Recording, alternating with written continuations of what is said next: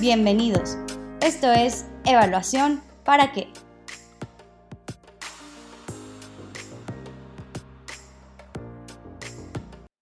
Bienvenidos a Evaluación para qué, un espacio del CLEARLAC para dialogar sobre cómo la evaluación contribuye a la innovación y a la transformación pública. Mi nombre es Emil Salim, coordinador de capacitación y comunicación del CLEARLAC. La evaluación será un ejercicio disruptivo o no será. Esta frase podría servir como lema para la evaluación en un contexto donde se la ha burocratizado y su papel transformador pudiera haber sido relegado detrás de transparencia, rendición de cuentas y otra serie de cosas que la evaluación puede generar. Es difícil pensar en una forma de hacer evaluación tan fiel al lema como la evaluación participativa, que es disruptiva en su método, en trastocar las relaciones de poder dentro de un programa y en los resultados que puede ofrecer. Para hablar sobre evaluación participativa, el día de hoy nos acompaña Emma Rotondo, una evaluadora con amplia experiencia en procesos participativos. Emma, muchas gracias por acompañarnos en Evaluación para qué. Bienvenida, ¿cómo estás? Muy bien, muchísimas gracias por esta invitación. Aquí los saludo a la audiencia de CLEAR desde el Perú en el verano. Gracias por, por mandarnos un, un, saludo veraniego desde el Perú y muchas gracias por acompañarnos. Esta es tu casa. Qué gusto verte, Emma. Pues bueno, Emma, para entrar en materia, quisiera empezar con una pregunta inicial y general, pero que nos servirá a todos para conceptualizar adecuadamente el asunto de esta charla. Emma, ¿qué es una evaluación participativa ¿Y cuáles son sus principales diferencias con los procesos de evaluación convencionales? Sí, mm, la evaluación participativa en términos genéricos, porque tiene además muy amplio el espectro de posibilidades de aplicación, consiste básicamente en involucrar a las partes interesadas de un programa, proyecto o política en procesos de monitoreo y de evaluación. O sea, también puede ser una acción sistemática a lo largo del ciclo del proyecto, como puede ser una evaluación en algún momento, ¿no? Sea en, eh, digamos, una evaluación de proceso, una evaluación final, una evaluación inicial. Entonces, eh, constituye en realidad un proceso de construcción y retroalimentación de conocimientos desde y para los actores involucrados. Entonces, está centrado en los usuarios, usuarias, en lo que se llama actores, aquellos que participan o que tienen un rol, un rol en un proyecto, programa o política, ¿no? Y esta evaluación participativa se inscribe en lo que se llama paradigmas de transformación política, ¿sí? Y aunque ha estado en constante evolución, tiene tres características. Primero es un enfoque transformador de la realidad, ¿sí? Implica construcción y retroalimentación, como lo he dicho, de conocimientos y aprendizaje, sobre todo, un segundo elemento es que tiene un fuerte componente de trabajo conjunto, ¿sí? Entre distintos actores eh, que pueden ser desde representantes institucionales y eh, de la comunidad, ¿no? Según las necesidades de cada grupo de actores. Y estos actores o partes interesadas son quienes generan, procesan y usan la, la información para resolver problemas, ¿sí? Preguntando, reflexionando, dialogando, negociando, concertando. Y un tercer elemento, si el primero es un enfoque transformador de la realidad, el segundo es un trabajo conjunto y el tercero es el uso y el aprendizaje. La idea es que las recomendaciones y los aprendizajes puedan ser adoptados, difundidos, apropiados, institucionalizados. Ahora bien, para responder a tu pregunta, ¿cuál es la diferencia con una evaluación tradicional? Es que la evaluación tradicional o convencional, digamos, son probablemente con acciones eh, más aisladas, eventuales, realizados por expertos o expertas desde fuera del proyecto, programa o política. Eh, otro elemento, de parte de que han sido generados desde fuera, genera y analiza información mayormente cuantitativa. Y otro, un tercer elemento es que se valora principalmente el juicio individual de los técnicos. Un cuarto elemento de diferencia es que estos expertos eh, solamente participan ellos o ellas, se involucran y aprenden, pero desde su propia perspectiva. O, otro elemento, quizás sea el quinto, eh, la información es recogida con objetivos establecidos desde fuera y los actores son solamente consultados. Y la retroalimentación, eso ya es lo último, es, eh, digamos, queda en el nivel gerencial y profesional con intermitentes, digamos, información a los demás actores. ¿Sí? Esas serían un poco las diferencias entre uno y el otro. Mientras uno es para el aprendizaje social, el otro es para la rendición de cuentas, el control, informes eh, periódicos, burocráticos. Aquí lo que interesa es eh, reforzar y empoderar a las personas en, en el proceso evaluativo. Gracias, Emma. Nos dejas con una reflexión muy interesante sobre las implicaciones, digamos, sociales y disruptivas, para decirlo con esta idea con la que arrancábamos esta, charla, sobre em, la evaluación participativa. Y bueno, nos comentas que es un proceso que puede ser continuo a lo largo del ciclo del proyecto, no un momento que interrumpe la cotidianidad o el flujo común de las interacciones entre los actores involucrados. Y bueno, pues también marcas una diferencia y si pudiéramos englobar, podríamos decir que la evaluación participativa se orienta más al uso, siendo de alguna manera más humana, más cálida y más cercana con todas las partes involucradas, lo cual es una idea interesante y por demás disruptiva para volver a esta idea. Y hablando de disrupción, Emma, me encantaría preguntarte, ¿en qué manera la evaluación participativa empodera a diferentes actores involucrados en las políticas públicas? Bueno, de muchas maneras, ¿sí? Y de diferentes formas. Eh, mediante la participación eh, se busca que los individuos y los grupos, las comunidades, puedan influir y negociar en su entorno. Es decir, que con la información lo que se busca es la transformación para poder influir y negociar en su entorno. Entonces, lograr aprendizajes es una función esencial de la evaluación participativa. Por lo tanto, el proceso mismo es abrir espacios para la reflexión, la concertación entre distintos actores involucrados, sea para obtener consensos como disensos. Pero la idea es que el uso sea para mejorar la práctica y sobre todo la calidad de vida ¿sí? de las personas. Entonces, incide también sobre el desarrollo local, el empoderamiento a nivel local, puesto que a través de la eh, adquisición de habilidades, conocimientos y reflexiones sobre la experiencia, esto puede conducir a una mayor autonomía y autodeterminación. Darse cuenta de lo que sucede en su entorno y buscar que esas ideas logren pasar de la reflexión a la acción. Entonces, integra reflexión y acción transformadora. Sobre todo, y eso es algo que interesa muchísimo en la evaluación, puesto que nos interesa que las recomendaciones sean adoptadas y adaptadas, lo que se busca es que las personas y los grupos opten por elegir cursos de acción informados, basados en evidencias también.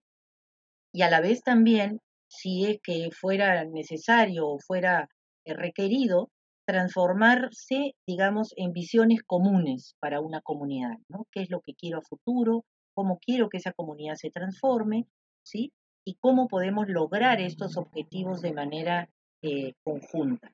Eso es básicamente capacidades, habilidades que se desarrollan a través de la evaluación participativa. Reflexión crítica, capacidad de mirar el futuro, capacidad para optar, para decir no quiero este curso de acción, quiero que nuestra comunidad, nuestro grupo, nuestra organización se transforme y llegue hacia esto. Entonces es integrar de alguna manera la reflexión con la acción transformadora. Muchas gracias, Emma. Nos regalas una frase que hoy que hemos estado usando lemas, me parece que podría ser el lema de, de la evaluación participativa. Nos dices que la evaluación participativa se trata de pasar de la reflexión a la acción transformadora. Creo que esta frase sintetiza muchísimo. También nos explicas cómo se empodera a diferentes agentes.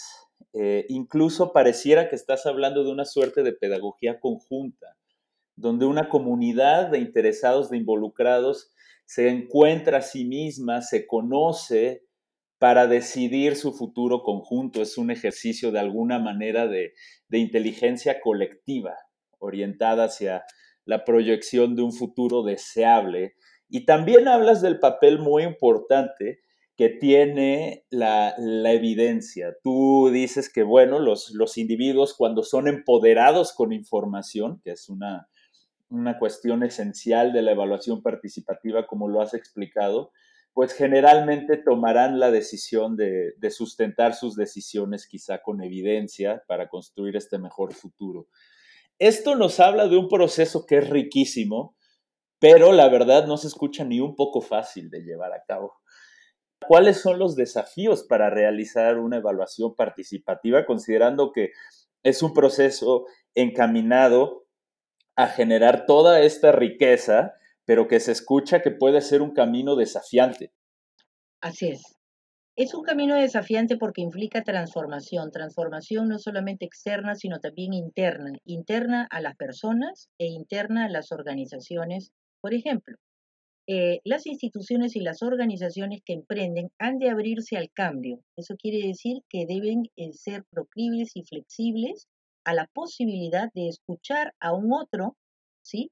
Para poder, eh, digamos, solventar esos cambios y aprender de la práctica, trabajar en equipo, tener liderazgos compartidos y, por ejemplo, cambiar de la idea de un proyecto que ofrece soluciones a una eh, a un enfoque en el cual no solo se ofrecen soluciones, sino de que hay un diálogo de saberes, sea este en la agricultura, sea este de educación, sea este de, abordaje de crisis humanitarias, siempre los cambios van de las dos vías. Entonces se ofrecen soluciones, pero a la vez se debe estar abierto a recibir otras perspectivas. ese es una, un primer desafío.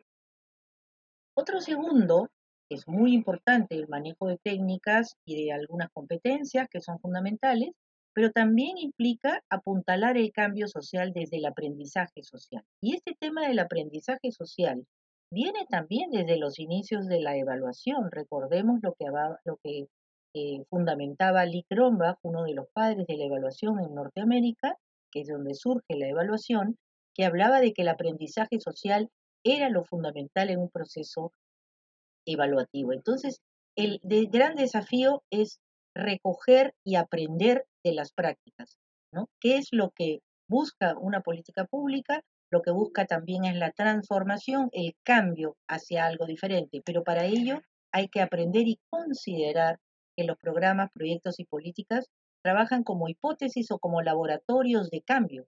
A través de la evaluación, lo que buscamos es aprender socialmente si funcionaron o no funcionaron y por qué, y a la vez estar dispuestos al cambio. Entonces, un tercer punto de desafío es el desarrollo de competencias y habilidades blandas de evaluadores, evaluadoras y también de los propios actores en las organizaciones y comunidades.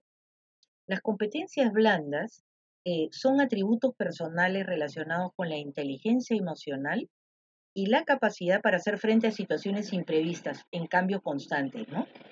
Por ejemplo, tiene que ver con el trato con las personas, con la comunicación, con la negociación, con el conflicto y con la colaboración, pero sobre todo con las habilidades interculturales, que son fundamentales en un proceso participativo.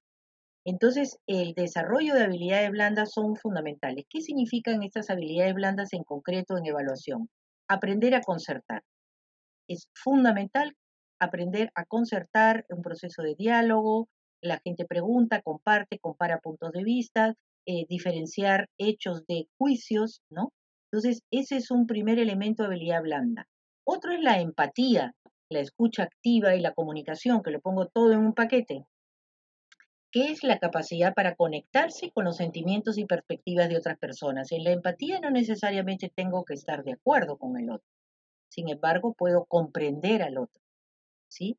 Y la escucha activa es un elemento fundamental porque es un factor determinante de la comunicación humana y además eh, fundamental para la elaboración de juicios en las conversaciones. Esa es una segunda, como un segundo paquete de comunicación blanda. Primero era concertar, el otro empatía, escucha activa y comunicación. Hay otro que es la facilitación de procesos. La facilitación de procesos es otra capacidad, habilidad para acompañar y propiciar procesos y ambientes para un aprendizaje significativo, útil para el cambio, y hoy en día también la facilitación digital, ¿sí? Como facilito procesos en línea, ¿sí? De manera sincrónica o asincrónica, ¿no? con qué repertorio de dinámicas grupales, pero además también con qué actitud facilito, facilito un proceso evaluativo.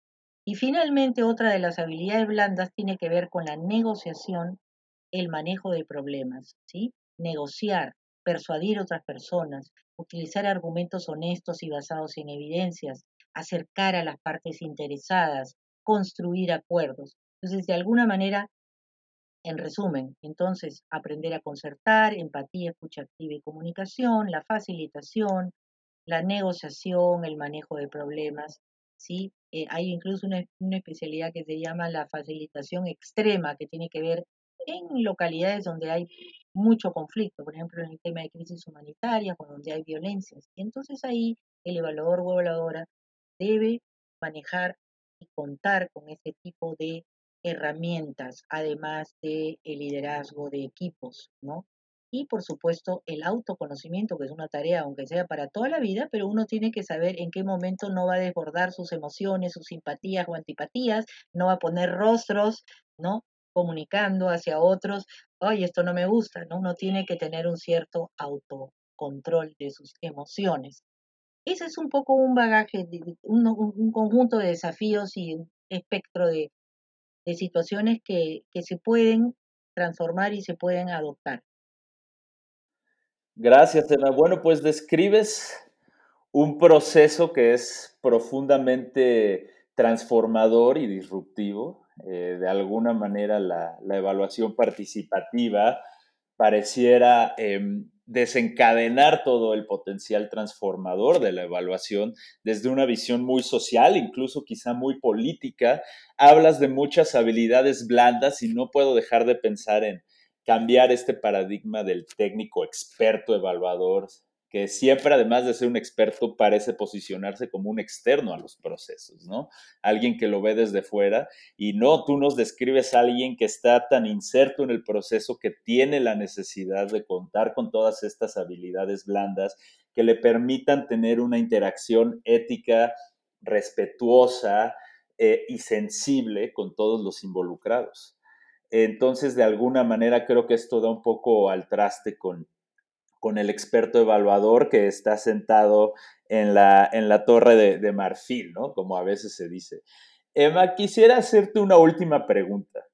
¿Podrías describirnos a grandes rasgos algún proceso de alguna evaluación participativa exitosa en América Latina? Sí, fíjense que, mm, fíjense que eh, voy a, a dar un ejemplo de un conjunto de experiencias que aplicaron una guía de monitoreo de efectos e impactos participativos de la cual yo evalué. O sea que pude mirar en Centroamérica, en Sudamérica y en distintas localidades cómo se aplicaron. ¿Sí? Porque hay múltiples experiencias que podría describir, pero esta se me viene a la cabeza porque lo hice como evaluadora externa de un proceso y pude mirar las evidencias y además triangular con diferentes fuentes para poder ver el valor de la experiencia. Y esta es eh, una guía que fue formulada por una entidad que se llamaba ONG Ideas, ¿sí? que lo que buscaba era aplicar a lo largo de un, conjunto de años, de tres o cuatro años, una guía eh, para que los propios actores midieran, primero establecieran, después midieran y verificaran sus propios cambios. Y todo ello en paralelo al sistema de monitoreo de los propios proyectos. Esto fue desarrollado en 27 experiencias eh, si no me equivoco, nueve países de Centro y Sudamérica, en casos incluso de niñez, adolescencia, juventud, en casos que tienen que ver con eh, eh, violencias, digamos, de género y situaciones de extrema vulnerabilidad, con lo cual era interesante. Entonces, las herramientas están en línea, ONG Ideas, tienen, una, tienen videos, tienen un conjunto de elementos, pero lo interesante aquí es que los propios actores primero establecían luego medían y verificaban los cambios. Y lo he podido ver, por ejemplo, en el caso de agricultores en Ecuador, ellos hablaban de, eh, de, cómo transformar sus organizaciones en organizaciones que pudieran vender y comprar sus productos. Habían otros en, en, Guatemala, pero voy a referirme ahí. Yo pude ver que ellos, por ejemplo, para poder medir realizaban una escalera una escalera con un puntaje y las personas se ponían en cada uno de los puntos y explicaban por qué, facilitado por un externo y un interno, eran los dos. Pero la clave era la facilitación, para no inducir a respuestas, para poder propiciar que la persona no tomara el ejemplo de otra, ¿no? Y, bueno, yo me pongo donde está mi prima, no. ¿Por qué? ¿De qué manera? Entonces, eh, y a la vez tenían distintos formatos visuales, eh, siempre colectivos, para que las organizaciones puedan mirar sus propios cambios y decir, caramba, yo puedo cambiar y puedo medir esos cambios a lo largo del ciclo del proyecto. Entonces tenían una línea de base, una, una medición en el proceso y luego tenían una herramienta para poder finalmente ver todo el cambio. Todo esto fue un laboratorio muy interesante. Entonces es una herramienta donde yo pude ver cómo los facilitadores comunitarios y los facilitadores externos del proyecto eh, acompañaban a estos grupos en la propia reflexión y la generación de conocimiento de sus propios cambios. Este es, por ejemplo, un, un ejemplo. Y esto está en línea, así que lo pueden mirar por si desean em, observarlo, ¿no? Está por escrito y hay videos. Otro ejemplo es del proyecto Alianza Cambio Andino, que fue realizado por el Centro Internacional de la Papa, conjuntamente con Preval, en el año 2011, en cuatro países del área andina, con unas 11 evaluaciones de impacto, pero a la vez también implicaba elaborar una línea de base y recoger evidencias sobre eh, los procesos de adopción de metodologías participativas en la innovación rural y en la adopción de nuevas tecnologías. Entonces se, trabajó con, eh, digamos, una metodología que se llama Impact Pathways, que fue generado por, digamos, en el Centro Internacional de la Papa, eh, y eh, la idea era elaborar una teoría de cambio y a partir de la teoría de cambio ir verificando estos resultados o procesos de cambio en los distintos eh, centros y, agricultores. Se utilizaron distintas metodologías, evaluación de pares, ferias de conocimiento, grupos focales y todos ellos induciendo a los propios agricultores a mostrar los cambios en sus procesos de adopción tecnológica, así como en su vida. Gracias por compartir estos ejemplos que me parece que, que, nos ayudan a amarrar muy bien todo lo que describiste en las primeras tres respuestas a las preguntas. Agradecemos muchísimo, Emma, que hayas participado, para utilizar la palabra, en el podcast de evaluación para qué de. Esperamos poder contar contigo más adelante otra vez para poder extender este diálogo interesantísimo, porque bueno, hoy nos presentaste una evaluación que es totalmente disruptiva y profundamente transformadora y eso hay que celebrarlo, dado que ese es el espíritu original de, de la evaluación, contribuir a cambiar realidades. Muchas gracias, Emma. Gracias, gracias por la invitación. Con gusto. Muchas gracias al equipo de producción de ClearLac a Karina Retama y a María Fernanda López Vázquez. Esto es Evaluación para qué. Nos escuchamos en el siguiente episodio.